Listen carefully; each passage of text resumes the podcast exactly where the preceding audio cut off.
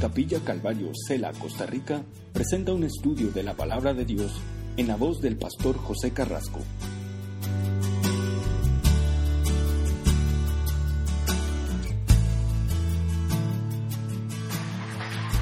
Libro de Job.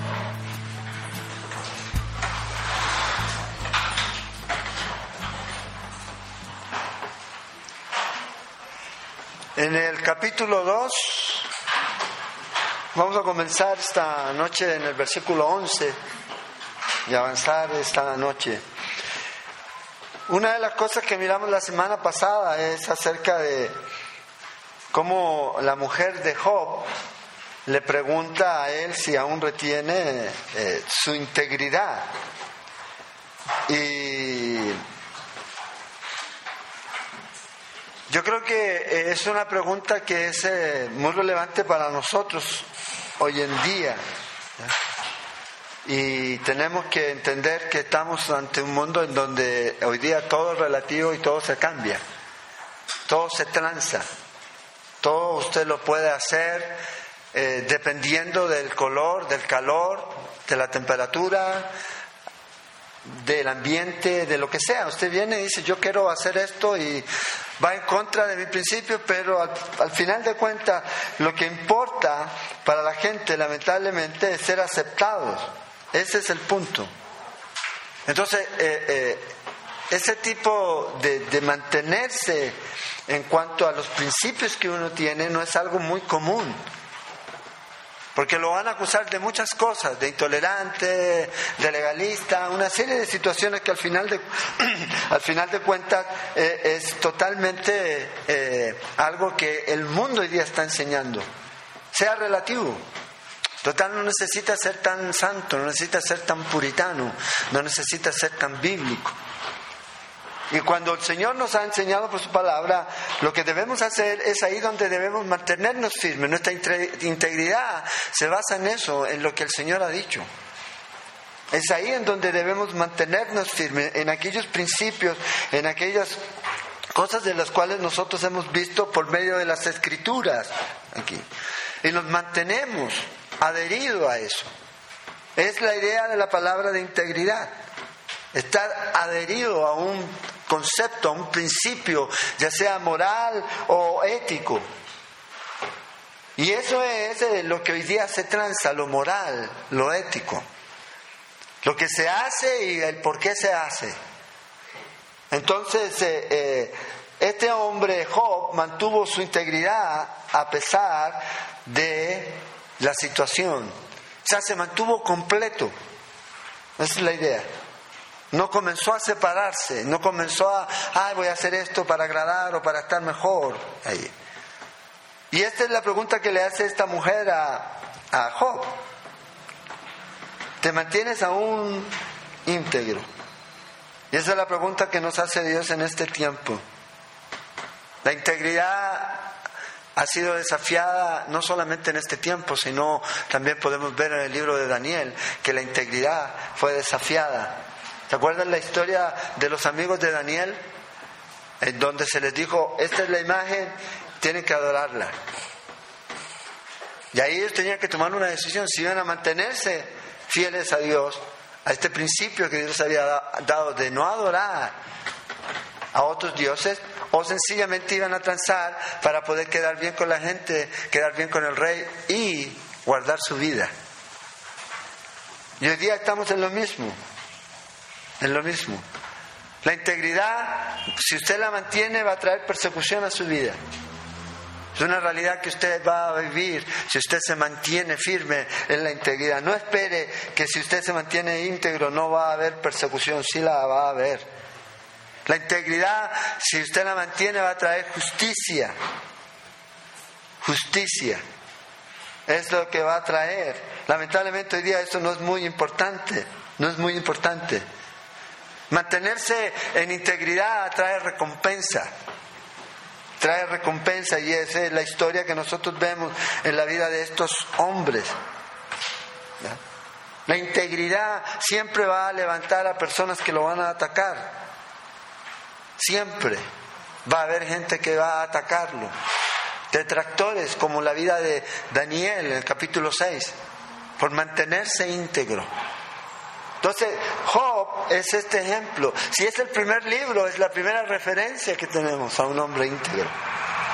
Que otros hombres después siguieron a través del Antiguo Testamento y a través del Nuevo Testamento. Una de las cosas que usted debe entender si se mantiene íntegro es que los atajos no valen. No hay atajos en una persona que se mantiene en integridad. Daniel pudo haber seguido el camino fácil, Job pudo haber seguido el camino fácil, pero no lo hicieron.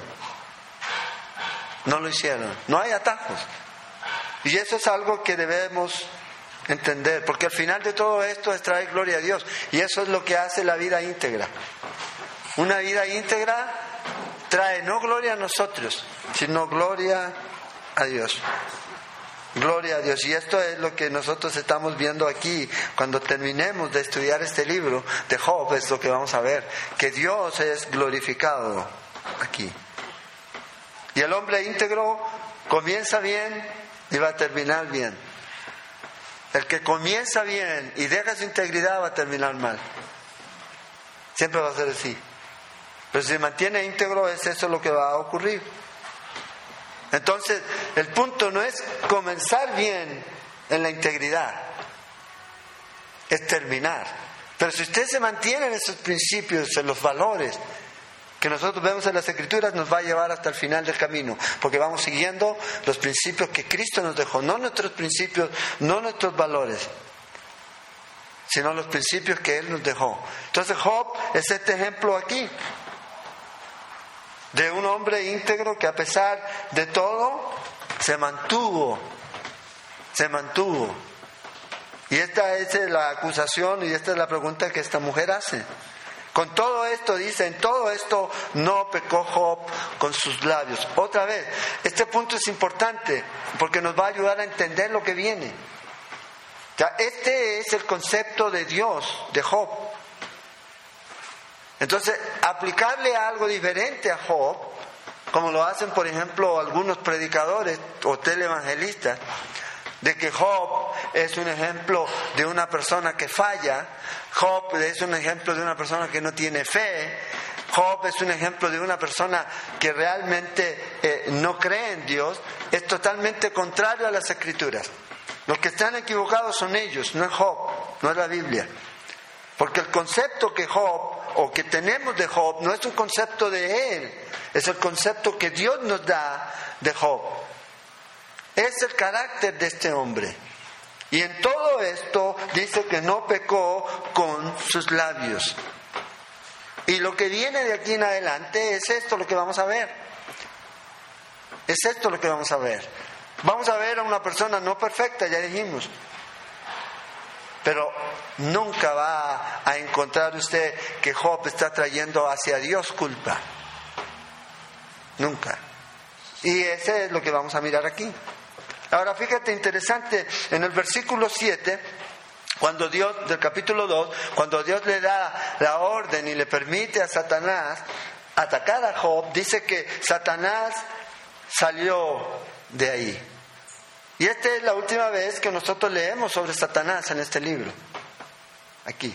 Ahora, obviamente, eso no quiere decir que no está orando, pero es la última referencia que tenemos de este ser aquí en el libro de Job.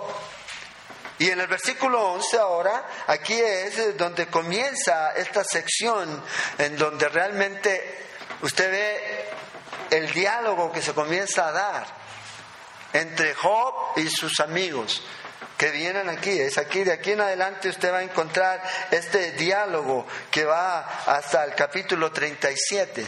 Y luego del capítulo 38 en adelante vemos a Dios hablando. Entonces, este, lo que vamos a ver aquí es el hombre tratando de explicar a Dios, de entender a Dios de ver que lo que Job está sufriendo es producto de algo que está en la vida de este hombre. Entonces, cuando usted tiene este principio, usted no puede aplicar lo que se va a decir aquí y tomarlo como una doctrina, porque es el hombre hablando. aquí. Y eso es lo que necesitamos tener cuidado. Hay muchas sectas o grupos cristianos que toman ciertas doctrinas o enseñanzas y las transforman en doctrina de estos libros, como Job, Eclesiastés, Salmos, Cantares. Usted no lo puede hacer. Y es la perspectiva que nosotros vamos a tomar a través de este libro y vamos a mirar cuando lleguemos a algunas declaraciones que hace Job, que parecieran que son declaraciones que uno dice, bueno, esta es una declaración bíblica, sí, pero hay que verla dentro del contexto, dentro del contexto de toda la escritura. Ahora, fíjate aquí lo interesante, leyendo versículo 11 del capítulo 2, vienen estos amigos de Job. No, no tratemos tan mal a los amigos de Job. Sí, vamos a ver que Dios los va a regañar a ellos, pero vemos la actitud de ellos también, que había una buena intención, que se transformó eh, en un sufrimiento para Job al final, pero era una buena intención. Y, nos dice aquí, vamos a leer versículos 11 al 13, dice, y tres amigos de Job, Elifaz, Temanita, Bildad Suita y Sofar, Naamatita, luego que oyeron todo este mal que le había sobrevenido, vinieron cada uno de su lugar, porque habían convenido en venir juntos para condolerse de él y consolarle, los cuales alzando los ojos desde lejos, no lo conocieron y lloraron a gritos. Y cada uno de ellos rasgó su manto y los tres esparcieron polvo sobre sus cabezas hacia el cielo. Así se sentaron con él en tierra por siete días y siete noches. Ninguno le hablaba palabra porque veían que su dolor era muy grande.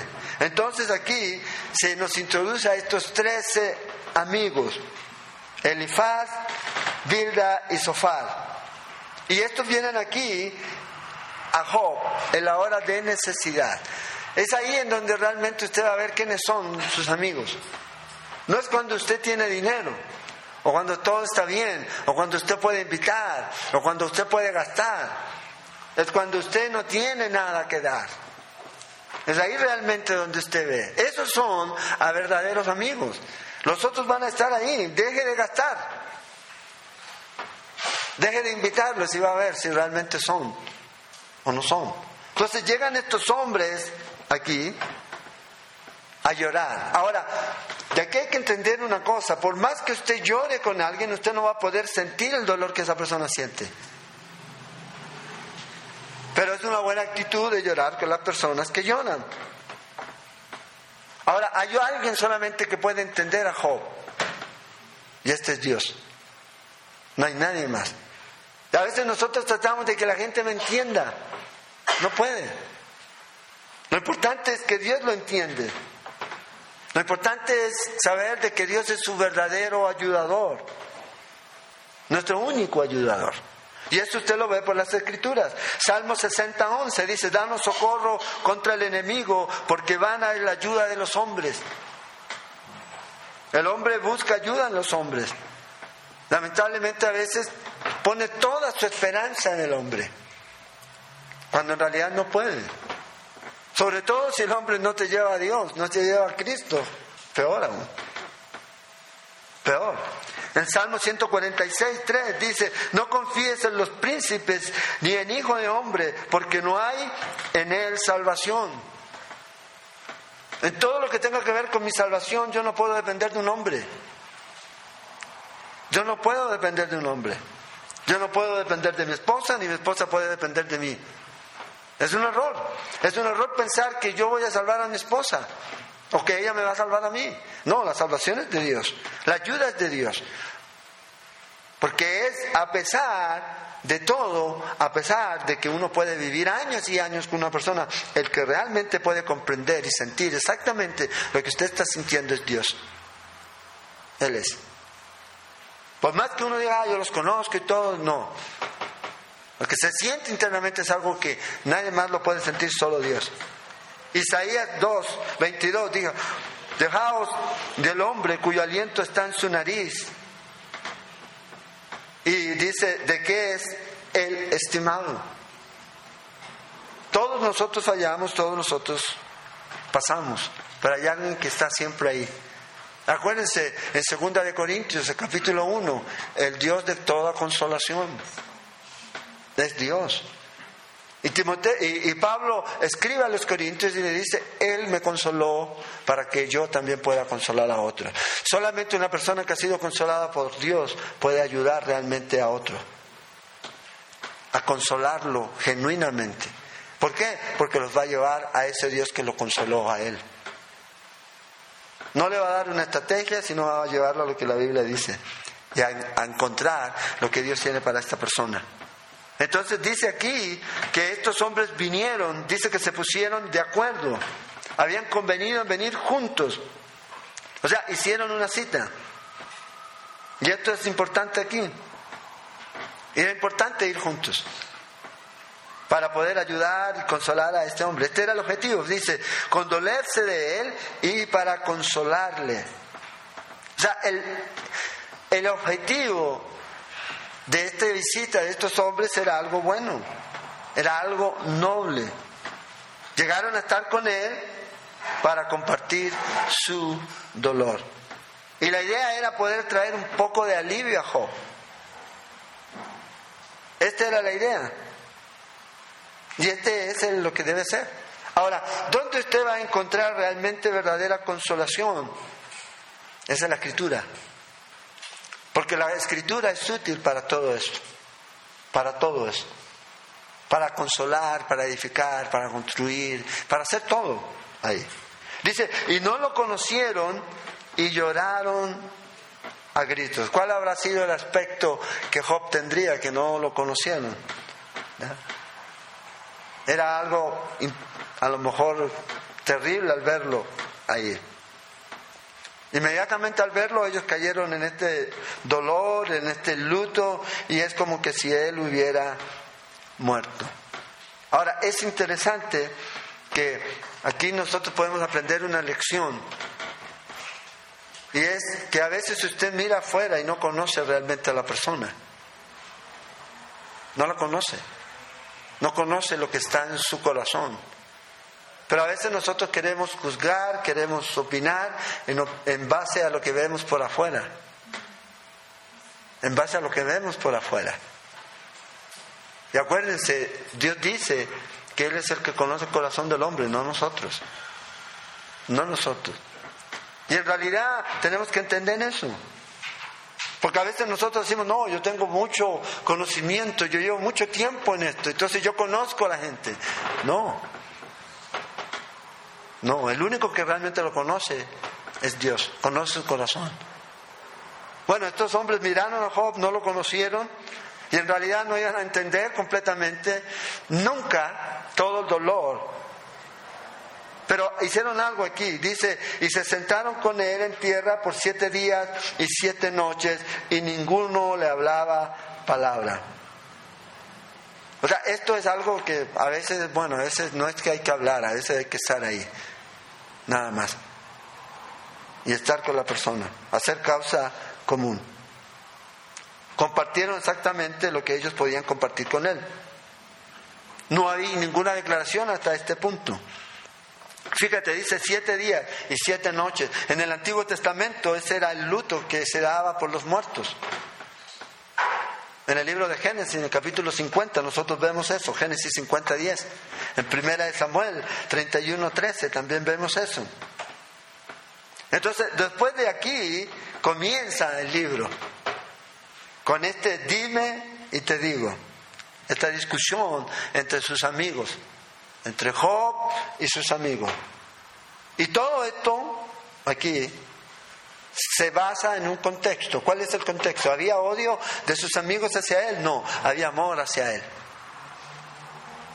Y querían supuestamente, en base a su conocimiento, que ellos pensaban tener, declararle lo que estaba ocurriendo y por qué estaba ocurriendo. Pero vamos a ver que están equivocados. Que estaban equivocados. Y aquí es donde nosotros también necesitamos tener cuidado. A veces nos equivocamos si usamos la sabiduría humana. Y es lo que ellos van a hacer. Es porque Dios les dice a ellos después. que es su sabiduría humana lo que están tratando y están tratando de aplicarla. Pero como dije, no los tiremos a, a, los leones. ¿Qué podemos ver de ellos aquí? Llegaron a Job. Eso es de admirar. Pues han dicho, ah, ¿para qué vamos a ir? Falló, pecó. Segundo, lloraron con Job. Eso es algo de admirar también. Y tercero, estos hombres se sentaron en silencio con Job por siete días. Entonces aquí vemos que ellos tenían una buena intención. Y el deseo de ellos siempre era lo mejor para Job. Por eso están tratando de encontrarle una respuesta a toda esta situación. Y a veces necesitamos buscar respuesta. La pregunta errónea siempre es ¿por qué? En este capítulo Job va, en el capítulo 3, Job va a preguntar cinco veces ¿por qué? A veces nosotros pensamos que el saber el por qué nos va a ayudar a sobrellevar la situación y a veces no es necesario. Lo importante es saber de que Dios está en control y que Él va a cumplir su propósito en nuestra vida. Pero a veces el por qué, el por qué, lo que hace es eh, nubla todo más. Y ahí es donde necesitamos confiar. Entonces están todos aquí sentados, estos amigos de Job, y ahora nos introducimos aquí al capítulo 3. Y comienza este hombre a hablar. Fíjate aquí, va a comenzar a maldecir el día de su nacimiento. En otras palabras, Job va, Job va a decir, uy, mejor no hubiera nacido no hubiera nacido. Ahora, recuerda algo aquí, este asunto también de aquí en adelante tiene que ver con poesía, pero hebrea. No como la poesía de nosotros que rima. No, necesariamente es así. Entonces, de aquí en adelante todo esto tiene que ver con esto, con algo de poesía. Mucho de lo que está aquí es poesía y a veces, por eso se exagera a veces. Job hace este monólogo aquí. Job no está hablando, pareciera, ni con Dios, ni con otros, es consigo mismo. Y él comienza a hablar. O sea, está en este, llamarían algunos, eh, momento depresivo. Y comienza a hablar consigo mismo. Ay, mejor que no esto. Ay, si no me hubiera casado. ¿Le ha pasado a usted? Pero que no. ¿Eh? Pero a veces uno habla consigo mismo. No está hablando con nadie, no está hablando con Dios, no le está reclamando, sino sencillamente uno dice, ay, si no hubiera hecho esto. Y eso es lo que él está haciendo aquí. Pero al hacer esto, indirectamente está clamando ayuda. O sea, está clamando a Dios. Entonces, fíjese, versículo 1. Después de esto, abrió Job su boca y maldijo su día, o sea, su cumpleaños. Y exclamó Job y dijo, o sea, después de esto es en referencia a todo lo que él ha sufrido. Toda esta catástrofe que se le vino, pero también después de esta compasión que tuvieron sus amigos al venir a verlo. Y de aquí Job ahora comienza a hablar de su situación. Por eso podemos entender un poquito más a Job y conocer lo que pasó en el capítulo 2 y todo lo que afectó en la vida de este hombre. Porque él mismo va a comenzar a expresar todo esto aquí. Y Job, o más bien Satanás, estaba esperando de Job que Job hiciera qué? Maldijera a Dios. Ahora, obviamente no lo hizo. No lo hizo.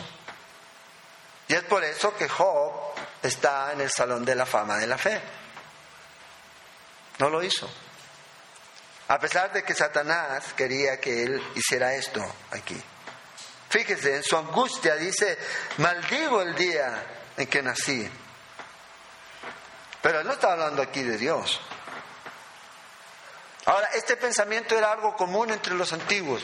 Y hay escritos de, historiadores antiguos griegos que hablaban acerca de esto, de que las personas lo que hacían era no maldecir al Dios, sino maldecir su día de nacimiento. Ojalá no hubiera nacido. Entonces aquí ya la batalla ya no, ya no es una batalla física, sino que aquí comienza una batalla en mente de Job, en el alma de Job, en lo interno de él en esa lucha interior. Ya la parte física va, ya ha ocurrido, eso se va a mantener y el dolor va a seguir. Pero ya comienza, como diría alguien, en la cabeza ahora de este hombre. ¿Por qué estoy en esta condición? Y comienza esta batalla en una arena completamente diferente. Ya no es física, sino de mente del alma, del sentimiento, de las emociones. Y aquí hay tres preguntas que nosotros necesitamos ver a medida que vamos avanzando en este libro. Y vamos a ver la reacción que este hombre tiene a través de este libro para contestar estas tres preguntas. Primero, ¿cómo va a elegir pensar en su sufrimiento? ¿Cuál va a ser la reacción de Job y cuál es la reacción suya y mía si yo estoy en una situación así? De sufrimiento, porque usted va a elegir pensar de alguna manera. ¿De qué manera va a pensar en toda esta situación? ¿Cómo va a elegir pensar en lo que otros piensan acerca de su sufrimiento? A veces la gente comienza a cuestionarse porque a otras personas comienzan a cuestionarlo a él. Y está más preocupado de lo que otros piensan que de lo que Dios piensa. Y esto nos lleva a la tercera pregunta. ¿Cómo va a elegir pensar en Dios en todo esto? ¿Qué Dios es el que usted va a pensar? ¿O en qué Dios? Cuando está en toda situación como esta aquí. Y esto es lo que vamos a ver. Todo esto puede ocurrirnos a nosotros. Y todos nosotros podemos ser enfrentados a esta situación aquí. Pero necesitamos entender qué tipo de respuesta vamos a dar ante toda esta situación, ante nosotros, ante la gente, ante Dios. ¿Cuál va a ser nuestra reacción? Entonces vea lo que dice aquí, comenzando aquí, y aquí comienza esta expresión eh, eh, que estaba reprimida en Job y comienza él a decir lo siguiente. Vamos a leer ahora versículo 3 hasta el 10. Es una sola sección. Job maldice el día de su nacimiento, del versículo 3 aquí. Entonces, lo que él está tratando de hacer es, si yo pudiera morir. Es lo que él está diciendo.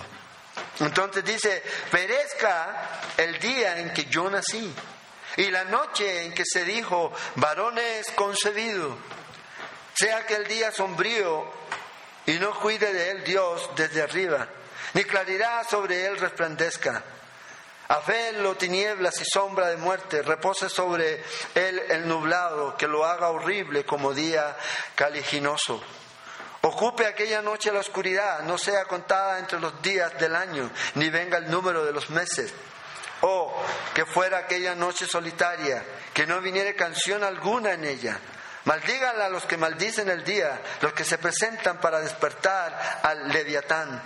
Oscurezcanse las estrellas de su alba, espere la luz y no venga, ni vea los párpados de la mañana.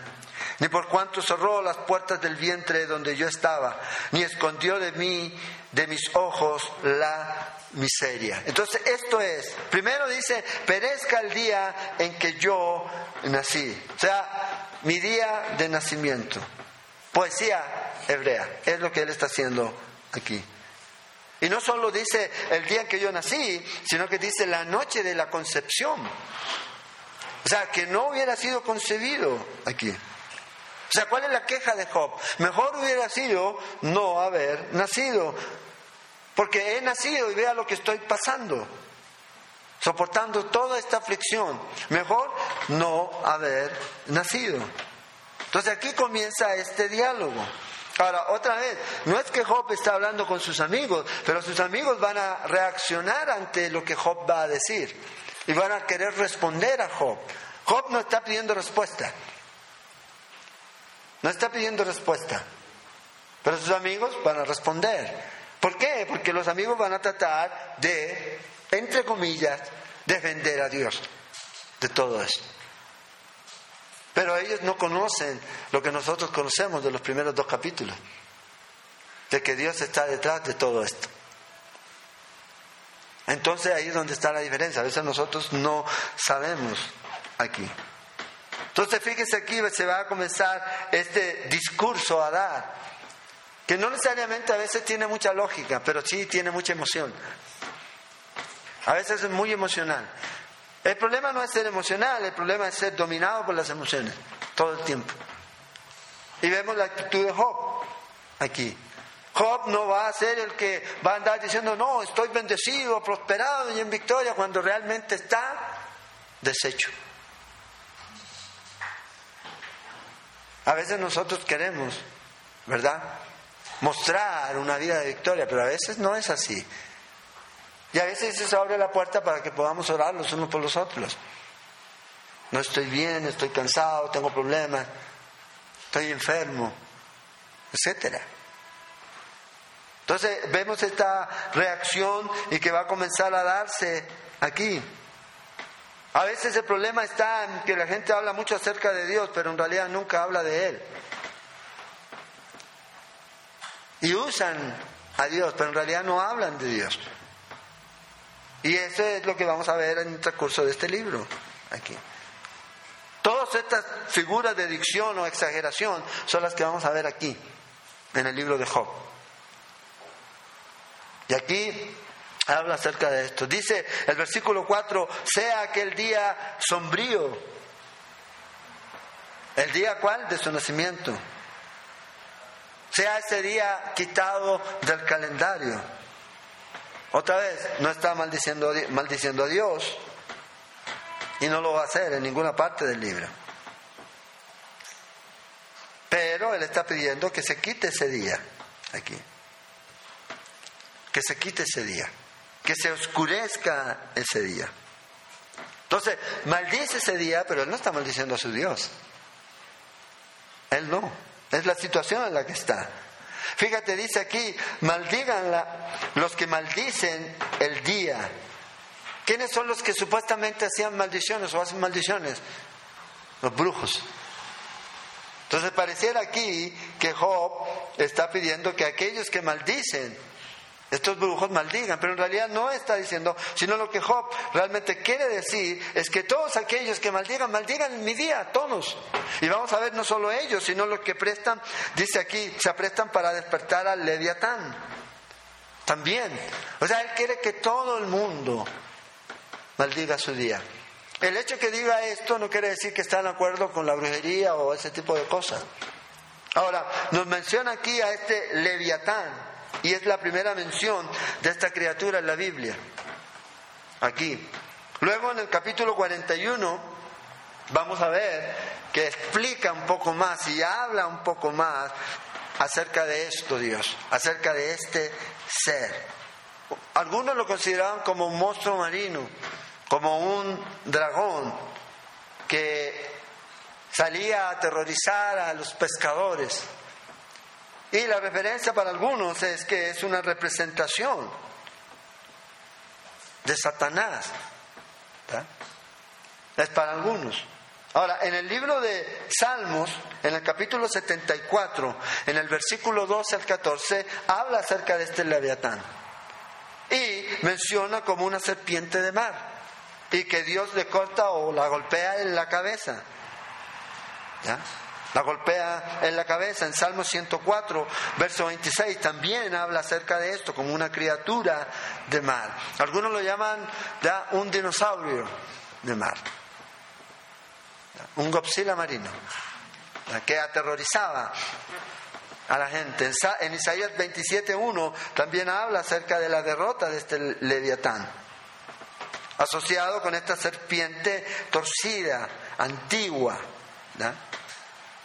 antigua y que es probablemente para algunos una definición o una referencia a Satanás. Ahora fíjate lo interesante, en la mitología rabínica antigua, ellos hablaban de una serpiente que estuvo en el primer mar, entre Génesis 1 y 2, versículo 1 y 2, y que Dios la destruyó.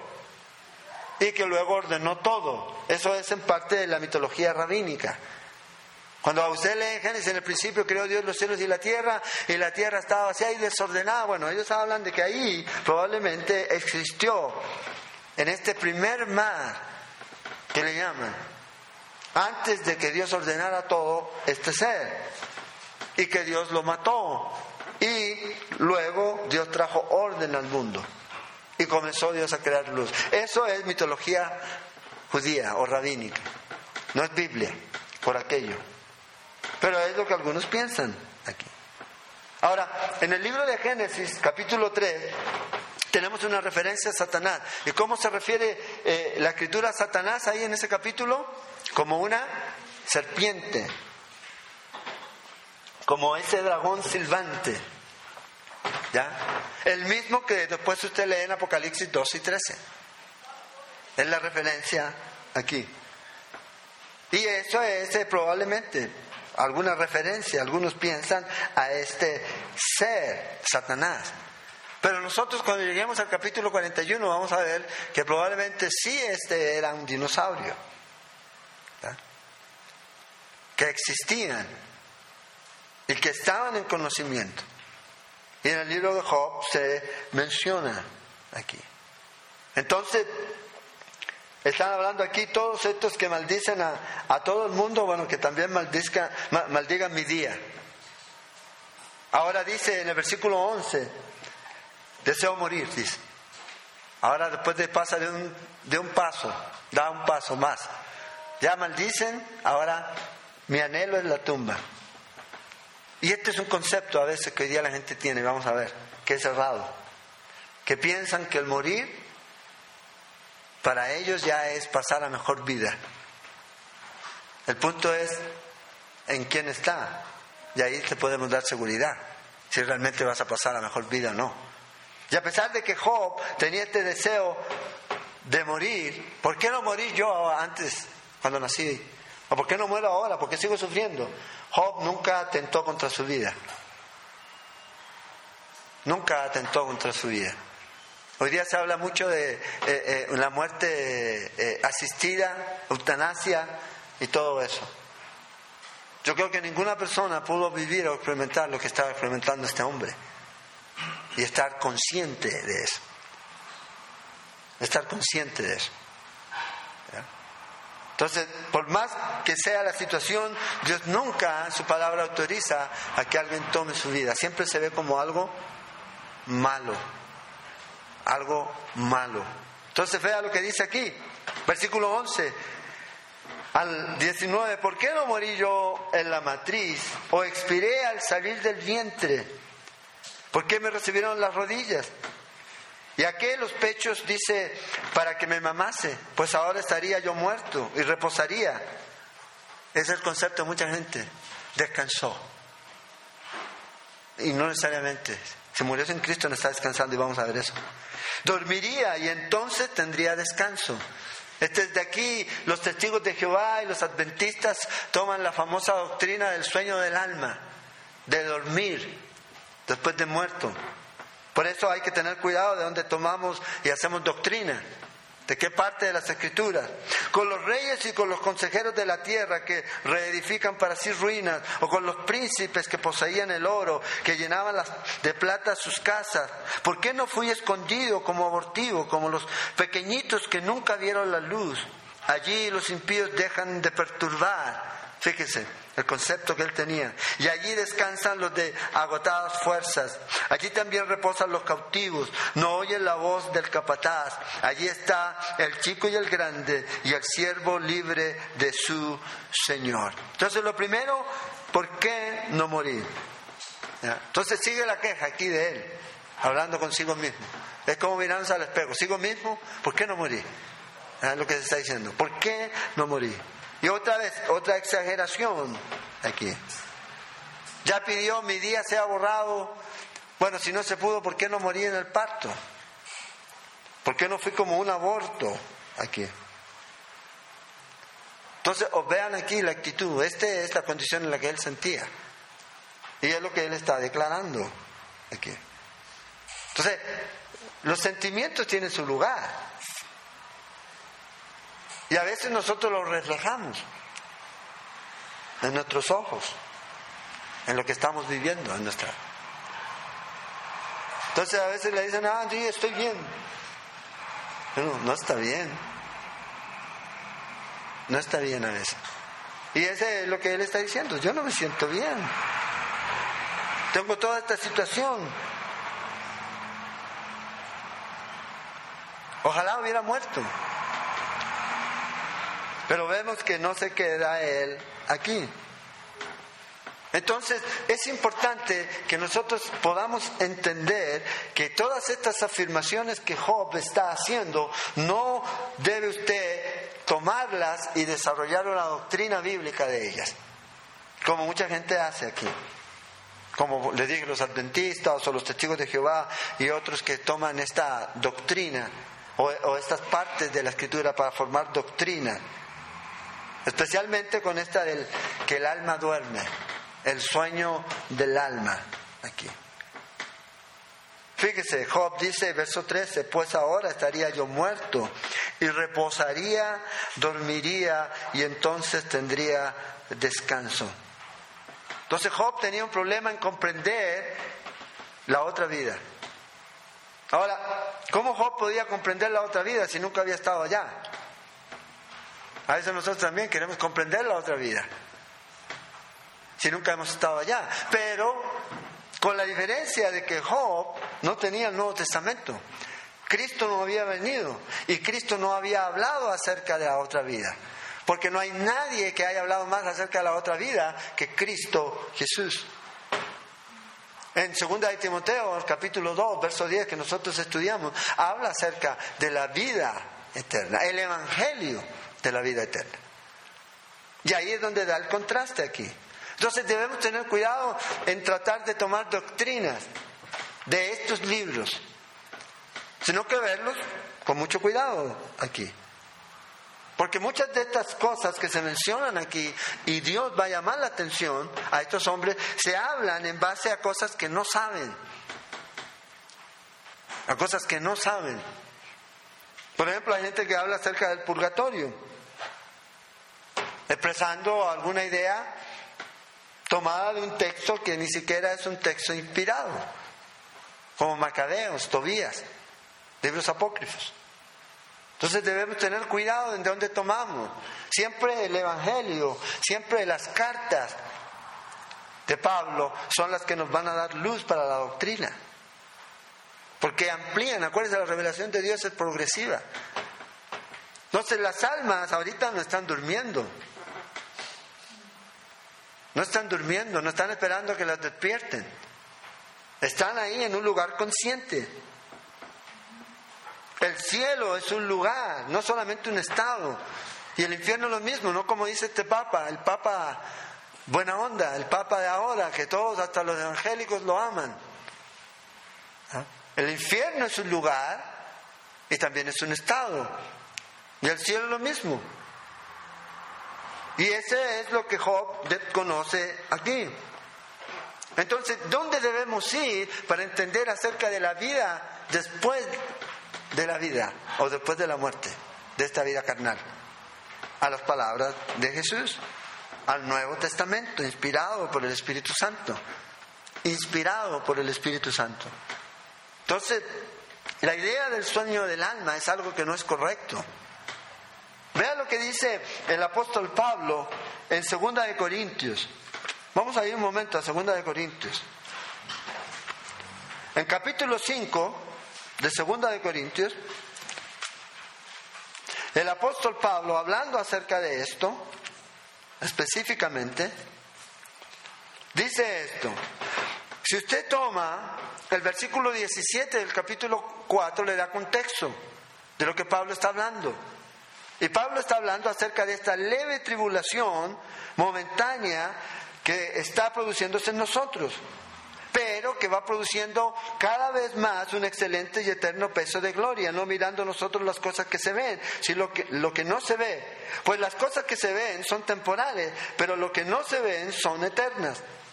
Porque sabemos el por qué una lo que Pablo estaba diciendo que todo esto temporal, sabemos esto que es temporal. Este cuerpo, Pablo dice aquí que si nuestra morada terrestre, este tabernáculo es la misma palabra que se usa en Juan 1.14, cuando habla de que Jesús somos cuerpo, tabernáculo, un cuerpo se hizo carne. Dice aquí, este tabernáculo se deshiciere, tenemos de Dios un edificio, una casa no hecha de manos eterna en los cielos. Esta es la promesa que Dios nos da. Hay una casa.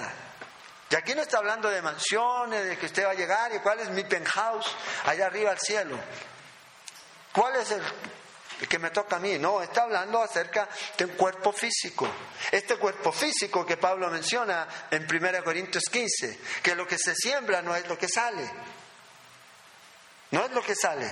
Usted siembra la semilla en la tierra y no es la semilla la que va a salir. Y para que la semilla pueda germinar, tiene que morir. Y eso es lo que Pablo está diciendo aquí. Pero fíjate ahora lo que dice en el verso 6 de este mismo capítulo. Así que vivimos confiados siempre y sabiendo que entre tanto que estamos en el cuerpo, o sea, ahorita, usted yo, estamos ausentes al Señor. Físicamente no lo vemos porque estamos aquí. Porque por fe andamos, no por vista. Pero confiamos, dice, y más quisiéramos estar ausentes del cuerpo y presente al Señor. Entonces aquí no está hablando de algo que diga, usted se va y se duerme. No, aquí está diciendo, usted se va y va a estar presente a alguien allá. ¿Quién es? Es el Señor. Lo mismo Pablo dice en Filipenses. En Filipenses 1. Verso 21. Porque para mí el vivir es Cristo y el morir es ganancia. Pregunta, ¿qué ganancia hay si yo estoy durmiendo, si Pablo ha estado durmiendo por casi dos mil años?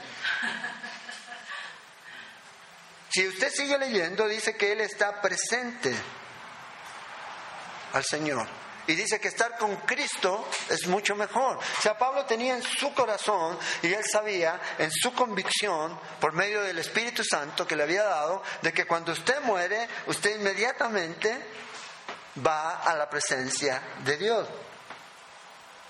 Si usted no está en este cuerpo aquí, en esta tierra, con vida, en esta vida física, usted está presente ante Dios. No está en un estado de estado de suspensión. Que ahí quedó y ahí se quedó su alma ahí esperando.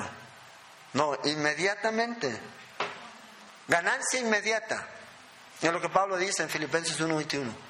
Entonces cada creyente que parte de esta escena va a la presencia de Dios inmediatamente. Entonces no hay un sueño del alma. Pero ahora, ¿qué pasa con el resto? Tampoco hay. Vea lo que dice Mateo 25. Mateo 25. Verso 41 al 46. Usted lo puede leer ahí cuando Jesús está hablando acerca del juicio de las naciones, uno a la izquierda, otro a la derecha. Y aquí a los de la izquierda les dice, apártense de mí, malditos, al fuego eterno, preparado para el diablo y sus ángeles. Y luego, si usted lee hasta el final, dice, e irán estos al castigo eterno y los justos a la vida eterna. O sea, Jesús sí sabía dónde van aquellos que son malditos. Y no es que iban a ir a otro lugar, inmediatamente al fuego eterno, preparado para quién? Para el diablo y sus ángeles. ¿Ese es el lugar en donde están ahorita? No. Ese es el lugar donde están en su lugar de tormento. Es el Hades. Ahí ellos van a ir y van a ser tomados y van a ser lanzados al lago de fuego y azufre. Esta es la palabra aquí que usa. Fuego eterno, geena. Es la palabra en el griego. Aquí es el lugar en donde ellos quemaban la basura y eso era algo que eh, estaba encendido todo el tiempo. Si usted, por ejemplo, moría y no tenía eh, eh, presupuesto, ¿ya? si era alguien indigente, los tomaban y ahí se quemaban. ¿Dónde creen ustedes que fue a dar Lázaro? En la historia de Lázaro y el rico, ahí fue. Dice que fue llevado por los ángeles. La diferencia del otro dice que fue sepultado. de diferencia. Y el que abrió los ojos, ¿dónde estaba? Dicen esa llama de tormento. Entonces, cuando una persona muere, va inmediatamente a un lugar, ya sea al cielo o al infierno. Es inmediato. No es que yo comienzo ahorita aquí. ¿Ah? estoy aquí, me muero y listo, paro de sufrir. Ahora quiero que entiendan algo, esto es lo que Job creía, porque esto era lo que él pensaba que era el asunto. No había habido todavía una mayor revelación. Pero cada declaración que usted encuentra en el Antiguo Testamento, usted tiene que verla si está en acuerdo al resto de la Biblia. Porque aquí vamos a leer otra declaración que es muy común, que hoy día que tiene que ver con, ay, lo que hablé se me vino. Confesión positiva. La palabra tiene poder y lo amarra. Y la recibió por haber dicho eso, que iba a ganar Heredia y ganó. ¿Ve? Pero no va a salir campeón. ¡Uy, no diga eso, pastor! Por la palabra. Y también es un error que vamos a ver aquí. No que Heredia ser campeón, sino que gente que piensa que por confesar positivo o negativamente es eso lo que va a recibir. Vea lo que Dios le dice a Job en el capítulo 38, versos 17 de Job. Esto se lo dice Dios a Job. Le pregunta, ¿te han sido descubiertas las puertas de la muerte? ¿Y has visto las puertas de las sombras de muerte? O sea, en otras palabras, Job, Estás hablando, no sabes. ¿Has estado ahí? ¿Fuiste ahí? Estás hablando de algo que no conoces. Fíjate, en el verso 17, volviendo ahí a Job, donde estamos, allí Job dice, allí los impíos dejan de perturbar.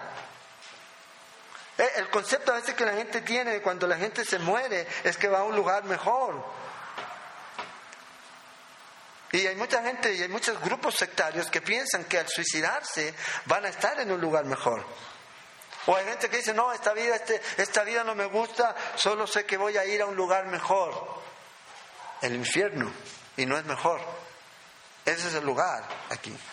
Entonces Job está derramando esta agonía aquí. Job no está tratando de darnos una instrucción teológica de lo que iba a ocurrir después de la muerte. Esto es lo que él estaba sintiendo y esto es lo que pensaba que era correcto. Por eso la revelación de Dios es progresiva. Y por último, le damos versículos 20 al 26. Este lamento de Job. Y con la pregunta, ¿por qué seguir viviendo? ¿Por qué se da luz al trabajado y vida a los de ánimo amargado? que esperan la muerte y ella no llega aunque la buscan más que tesoros, que se alegran sobremanera y se gozan cuando hayan el sepulcro. ¿Por qué se da vida al hombre que no sabe por dónde ha de ir y a quién Dios ha encerrado? Pues antes que mi pan viene mi suspiro y mis gemidos corren como agua, porque el temor, y aquí está el versículo que muchos usan, porque el temor que me espantaba me ha venido y me ha acontecido lo que yo temía no he tenido paz, no me aseguré, ni estuve reposado, no obstante me vino turbación. Entonces lo primero dice aquí otra vez, ¿por qué se da luz al trabajado y la vida a los de ánimo amargado? Esta es la pregunta aquí. ¿Por qué Dios permite que estos que sufren miseria sigan viviendo? ¿Por qué no se los lleva ya? En palabras más, palabras menos. Y Job esperaba la muerte, pero no llegó. De hecho, no va a llegar. Para él todavía, porque dice que va a vivir hasta la cuarta generación. O sea, va a vivir un montón de años más. Un montón de años más aquí.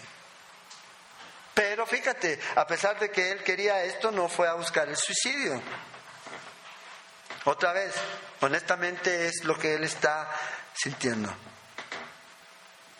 ¿Por qué? ¿Por qué? ¿Por qué? ¿Acaso eso nos va a ayudar a aliviarnos el dolor? Si sabemos la respuesta. Lo que, lo que realmente necesitamos saber es que Dios está en control. Y a veces tú le vas a preguntar por qué, por qué, y Él no te va a responder. inmediatamente, sino que vas a tener que ver toda la obra, llegar al final muchas veces, o a veces un par de años. Vas a decir, ah, para esto era. Dios nos lo va a revelar. Y luego dice aquí, en verso 23, ¿por qué se da vida al hombre que no sabe por dónde ir? Ahora, el punto aquí, a veces la gente piensa, Job perdió la fe en Dios. No, fíjate, Job no ha perdido la fe en Dios. El concepto que Job está reflejando aquí es que Dios había perdido la fe en él. Y él está diciendo, ¿por qué Dios no me guía? ¿Por qué Dios no me lleva? Ya, ya, me dejó. Eso es lo que él está diciendo. Y la preocupación de Job es esta. ¿Has visto aquí? Ay, ¿por qué Dios me quitó esto? Ay, ¿por qué se murieron mis hijos? Ay, ¿por qué esto? No. ¿Cuál es la preocupación de Job? La preocupación de Job es que Dios ya no está, que él ya no siente aquí esa paz con Dios. Yo creo que eso es lo que nos debe importar, porque eso es lo que es relevante. No lo que yo pueda tener y mañana no pueda tener. Lo importante es que si a pesar de lo que tengo o no tengo, yo sigo teniendo a Dios en mi corazón y Dios trae paz a mi vida. Si he perdido esta comunión y esta comunicación con Dios. Este es el asunto aquí. El patrimonio por el cual Job está sufriendo es por el patrimonio espiritual, porque él se sentía así, no es por el material. Acuérdense, Job fue perfecto, maduro. Él sabía cuáles eran las cosas que importaban. A pesar de que Satanás no conocía realmente todo y trató de quitarle todo aquí. Entonces, fíjate, Dios ahora lo cerca aquí, pero no lo cerca para protegerlo de Satanás. Y esta es la idea aquí de este verso, sino que lo cerca para que Él nos trate de escaparse de la prueba, sino que se mantenga ahí. Y es lo que Él está diciendo aquí. Señor, ¿por qué? Entonces vemos que Dios lo va a llevar hasta el final. Hasta el final. Y eso es algo que tú y yo debemos entender. Dios nunca te va a dejar. Y va a llevarte hasta el final. ¿Por qué te quita a veces Dios cosas o Dios permite esto? Porque Él quiere enseñarte. Dependencia. Completa a Dios. Porque ahí es realmente donde podemos ver. Dios quiere enseñarnos que a veces confiar en la sabiduría del hombre es lo más tonto que existe. Es lo que Dios le está mostrando aquí. Y Dios va a enseñar una lección a Job también, pero a los hombres que están ahí. Cómo Dios va a tomar a Job y lo va a poner otra vez en su posición. Algo imposible. Pero Dios lo va a hacer. Y este es el ejemplo que tenemos. O sea, no importa a dónde podamos estar, abajo en la escala evolutiva, como dirían, ahí en el fango. Pero si estamos tomados de Dios, debes estar seguro de que Dios te va a levantar y si Él quiere te puede poner arriba, en lo más alto. ¿Para qué? ¿Para que yo sea glorificado? o No, para que Él sea glorificado. Pero cuando esto ocurre? Cuando yo estoy dependiendo completamente de Él. Ah, yo me lo voy a pulsear para volver a salir arriba otra vez. Depende de Dios. Dios dio, Dios quitó. No le crean a Benihim. Porque él dice que ese versículo no es, está en la Biblia. Y le agregan palabras a ese versículo. Dios dio, Dios nunca quita, le agrega la palabra nunca. Ahí yo rasgué inmediatamente vestido y salí corriendo por esa sala. Dios tiene un propósito.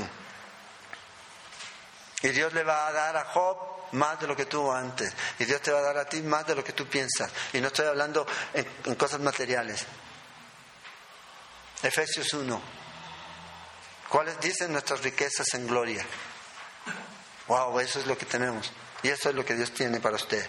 Y por último, para terminar, dice aquí, pues antes que mi pan viene mi suspiro y mis gemidos corren como agua porque el temor que me espantaba me ha venido y me ha acontecido lo que yo temía. Entonces, aquí, Job antes de llegar aquí a este desastre, Él nos está mostrando, nos dice, Él vivió una vida, pero no una vida exenta de problemas. Él pasó problemas también. Y eso Él trató a veces de prevenir esto, pero vemos que es un asunto en que Dios está ahí, en todo esto. Pero el punto aquí, otra vez, es tomar este pasaje y decir, este es la doctrina aquí. Sobre todo esta donde dice, aquello que yo temía, me vino. Entonces, ¿qué dice Jim y Copland y todos ellos? Ahí está el problema de Job. Confesó. Primero no tenía fe. Él temió siempre todas estas cosas. Y como lo dijiste, eso es lo que tú obtienes. Confiésalo y lo vas a recibir. Porque si Job hubiera tenido suficiente fe, esto nunca hubiera pasado. Esto es una herejía.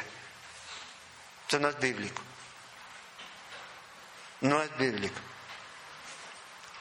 Entonces, y este es el punto aquí. Y como decía el pastor Chuck Smith en este pasaje, decía, esto es una necedad usar este pasaje para tratar de explicar esto. Totalmente fuera. Esto es un timo. Porque fíjate aquí lo que él está diciendo, lo que temía me sobrevino. Te voy a mostrar un ejemplo de alguien que temió algo y no le sobrevino. En el Antiguo Testamento, en 1 Samuel 27.1. Vea lo que dice ahí. Y dijo luego David en su corazón, al fin seré muerto algún día por la mano de Saúl. Confesó negativamente David. ¿Lo mató Saúl? No. Ahí está el problema, dice. ¿Dónde está lo que dices obtiene? No tiene sustento. ¿Por qué fue Jesús a la cruz? ¿Porque confesó negativamente?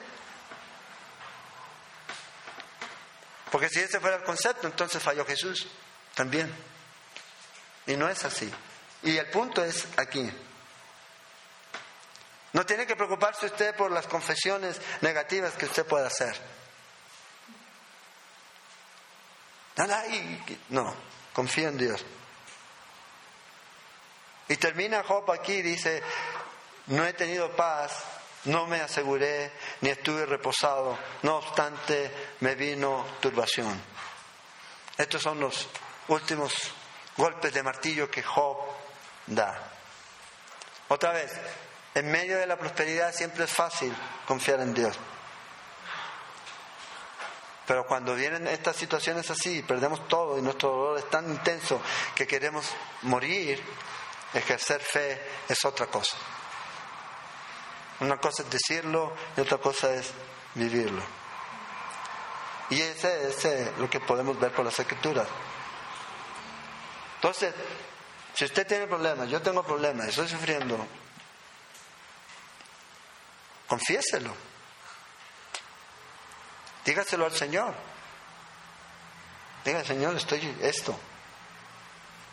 Y también a hermanos que puedan orar por usted, o hermanas que puedan orar por usted. No se lo guarde, porque a final de cuentas eso se vuelve algo que va a estallar, es como un volcán. Es más saludable eso. Entonces, podemos ver que a veces podemos tomar un, verso y aplicarlo fuera del contexto de todas las escrituras. Por eso usted tiene que complementar todo, escritura con escritura. Porque si no, vuelven doctrinas. Doctrinas que son erradas. Pensamientos o ideas que no son bíblicas. Que son más del mundo, más de esto de, de esta metafísica que fe. La fe no es lo que yo digo, es en quién está descansando mi fe. Y la fe no necesariamente es la que te levanta de una silla de ruedas, sino la fe es la que te ayuda a vivir en esa silla de ruedas glorificando a Dios. y siendo Dios glorificado. Esa es la gran diferencia. Piensa que la fe es, ah, levántese. Es saber y vivir en esa limitación, glorificando a Dios, a pesar de las circunstancias. Eso es fe. Lo otro es solamente inventos nuevos o no tan nuevos. Entonces, la próxima semana seguimos. Vamos a orar. Señor, gracias por este tiempo, gracias por tu palabra, gracias porque nos recuerdas estas verdades, Señor. Confiamos en tu palabra, Señor, que ella no se contradice y te agradecemos por darnos tu Espíritu Santo para poder iluminar nuestra mente, Señor, y poder ver todo el consejo de Dios. Oramos en esta noche, Señor, y pedimos que tú continúes, Señor, trabajando en nuestra vida y que nuestra fe esté centrada y descanse en ti, Señor, en lo que tú eres, en lo que tú has hecho. Porque ninguna condenación hay para los que están en Cristo Jesús y ahí es donde debe estar nuestra fe, la persona de Cristo Jesús. Gracias te damos y oramos para que nos cuides al volver a nuestras casas y pedimos tu bendición. En el nombre de Jesús. Amén. Esperamos que este estudio de la palabra de Dios haya sido de edificación para su vida. Le invitamos a visitar nuestro sitio en internet www.ministeriocela.com donde encontrará más estudios y recursos para su edificación.